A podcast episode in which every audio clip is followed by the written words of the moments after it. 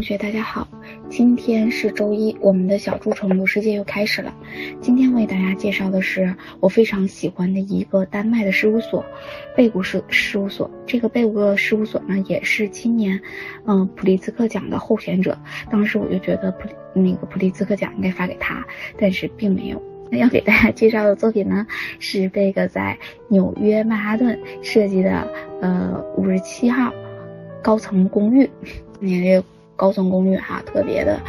显眼，是一个呃立起来的一个三角锥形。那么它其实呢是有一百三十七米的高度。嗯，在曼哈顿看来呢，其实是一个非常常见的高层。但是它又跟别的高层不一样的是，在这个里面呢，它是拥有了呃欧洲常见的庭院。那么贝格呢，把这种建筑形式呢叫做庭院的摩天大楼，和七点七万平方米的高层建筑结合了美国传统，呃高楼的容积率和欧洲庭院的舒适的内庭院的空间，一共有七百零九个套房。在建筑中呢，它有一个郁郁葱葱的将近两千米的花园。嗯，是浓缩的纽约中央公园，大家也可以看从总平面上看见，就是他这个作品就是在这个美国的中央公园的旁边，也就是说在纽约的中央公园旁边。是沿着，嗯，美国的中央公园一边呢是靠近它的这个海边，所以大家可以看到，嗯，它的这个位置是相当相当的不错的。一块呢，我们可以从这个模型中看去，它它是一个这个长方形，嗯，整个的这个长方形几乎占据了整整的一个街区。长方形的短边儿，嗯，是比邻的阿尔塞河，也就是说咱们的这个河边。然后，嗯，在这个。对岸就有几张对岸的这个照片，就能看到它这个非常明显的这个三角锥形。大家也都可以知道，就是它在临河的这边呢，都是以这个设计的以景观为主，所以它做成这种坡顶啊，给这个整个的公区公公寓的住户以良好的景观。嗯，当然呢，它也要考虑到这个，呃，就是南面的。这个阳光，所以在这个考虑两个因素，一个是景观和一个是朝向，嗯，所以呢，他把这个作品做成了西低东高、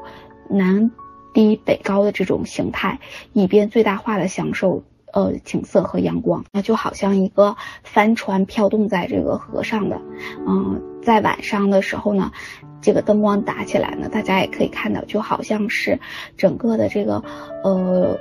就是河上的一个小船，这个阿尔塞河的这个呃里面呃就是这个庭院的里面，你就可以观赏到这个阿尔塞河。呃，庭院呢，其实它做的是一个美国中央公园，就是咱们说的这个公园的这个苏威的盆景。那么它的短边只有二十米，那美国的中央公园的这个短边长达的是八百米，而两者的长度和比例是完全一致的。嗯，庭院的灵感就是来自于，呃，哥本哈根的城市绿洲。庭院的这个公寓开窗，这个空间的平面布置，并不是呃垂直的走道，而是斜角的。这个从这个里面的这个锯齿的外观就可以，